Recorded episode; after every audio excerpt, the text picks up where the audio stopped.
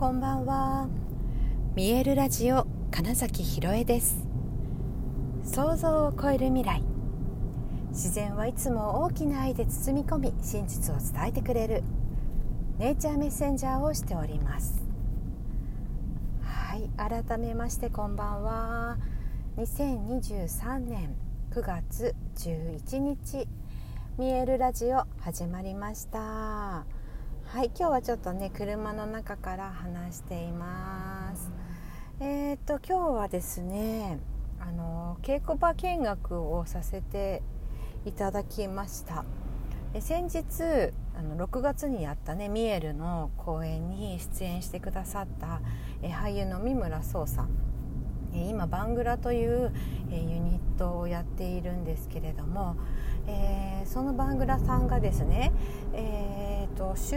末だな？今週末あの豊岡兵庫県ですね。豊岡である演劇祭に作品を持っていくということで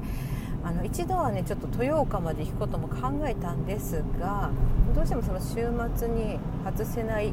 あの変更の効かない予定があったことを思い出し。いけないなと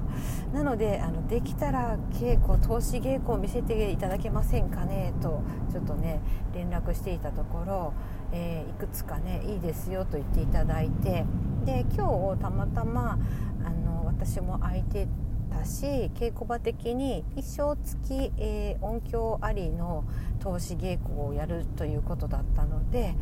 えー、お邪魔させていただきました。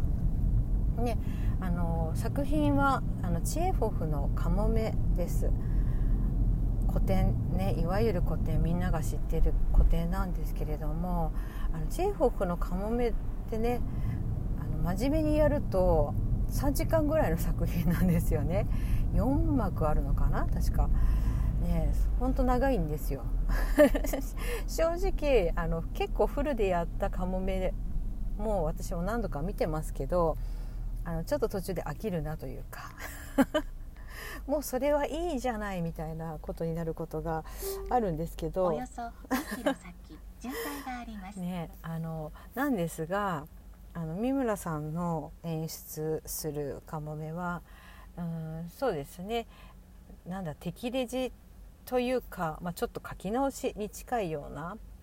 あのすごくそのね要素を抽出してえ登場人物実際に演じられる人物はもう4人に絞っているという状態で、えー、90分。90分にまとめてありました。もうそれだけでもすごい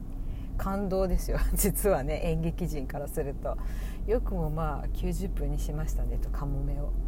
なんですが実は私かなりあの好きでした。というのも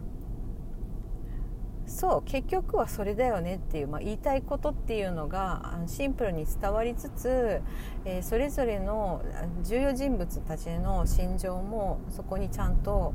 ま、変化も載ってましたし関係性が変わっていくっていうことも分かりやすいし、あのー、あこういう話だったんだって逆にねカモメがよく分かんないよみたいな人にはむしろおすすめのねカモメを知るにはどうですかみたいな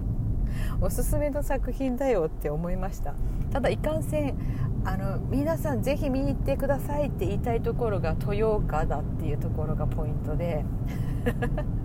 ね、どうしたってちょっとねいきなり週末兵庫にっていうわけにいかない方々も多いのではないかなと思うので、うん、ちょっとそこがね、うん、でも本当に行くと面白いと思いますあのもし本当にお時間がある方で兵庫行ってみたいなとか演劇祭気になるなっていう方はあの行っていただけると演劇祭なのでさまざまな作品をいっぺんに見ることができるわけですね。もう本当にちゃんとねプログラムが組まれていていわゆるはしごができる状態にもなっているので、えー、1日行くだけでも最低2本は見れるんじゃないかな。はい、っていうことでもあるので、まあ、よかったらちょっと豊岡演劇祭調べていただくといいと思うんですが、まあ、そんなわけでね、まあ、私はちょっと行けないので稽古場にお邪魔した投資稽古のかもめすごい本当よくてですねあのあとはあの網村さんの頭の中ってやっぱこんな感じみたいなのを見れた安心みたいなのと安定の三村節みたいな部分がねちゃんとあったのは私あの三村総ファンとしてはすごくはい、楽しませていただいたなって思ったのとあとはですねあのもともとその三村さんと同じ劇団にいたいる今もいるのかな山手自動車という劇団のね、えー、美智子さんっていう女優さんも実は出演してるんですけれども美智子さんがねなんかすごく良かったです。あのなんか肩の力が抜けてというか 先輩に対してねちょっとねあのどうなんだこの物言いはとは思うんだけどでも本当になんかすごく頑張らなくちゃみたいなのじゃないところでなんかすごいいい佇まいをしてらっしゃってなんかあそれこそやっぱね本番で見たかったなっていう気持ちにはすごいさせられました。とてもいいね傾向を見させていただいたなと思っています。はい、ね、今日もね珍しくこの前に引き続きちょっと感激の感想などを喋ってみてますが やっぱりねなんか面白かったなと思ったら喋りたくなるもんなんだなっていうことも思いました。そしてねそのミールでしか例えばあの三村さんを見たことのない方は是非ね見てもらいたいなというのも思いましたしじゃあ今度三村さんがだから演出としてどういう作品を作るのかっていうところもね面白いかなって思うし、まあね、それこそ東京での公演もねやってくれたらいいなとは思うんですけど俳優たちのスケジュール合わせるのとかが大変なのかもしれませんが、ね、東京でね再演という形でやっていただけたらいいですよねなんてね。これはもう見る側の勝手な、はい、わがままなんですけれども。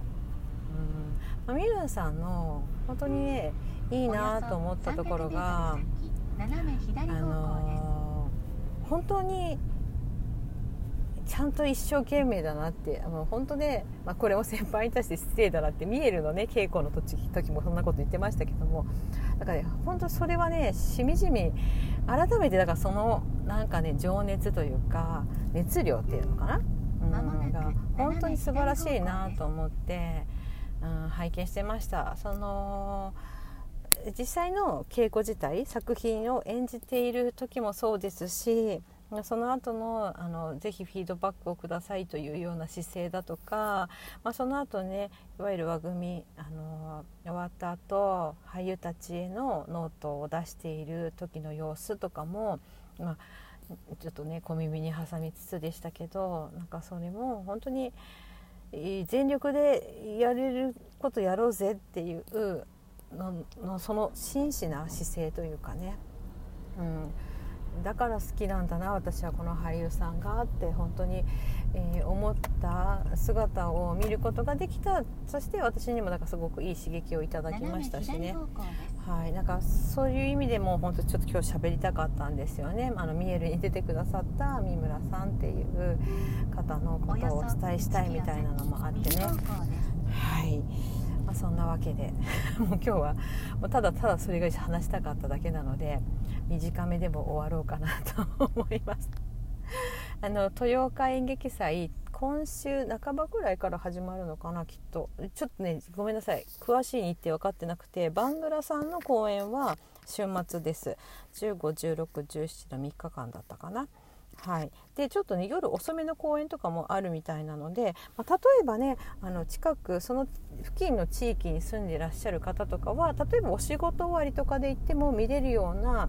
あの8時台とか9時台ぐらいの、うん、公園があったはずなのでちょっとその辺りもぜひもし興味を持っていただけたなら足を運びいただけると嬉しいなとあの陰ながらの応援の、はい、メッセージでした。はいということで、えー、本日もご視聴くださりありがとうございました。2023年9月11日見えるラジオ金崎ひろえでした。おやすみなさい。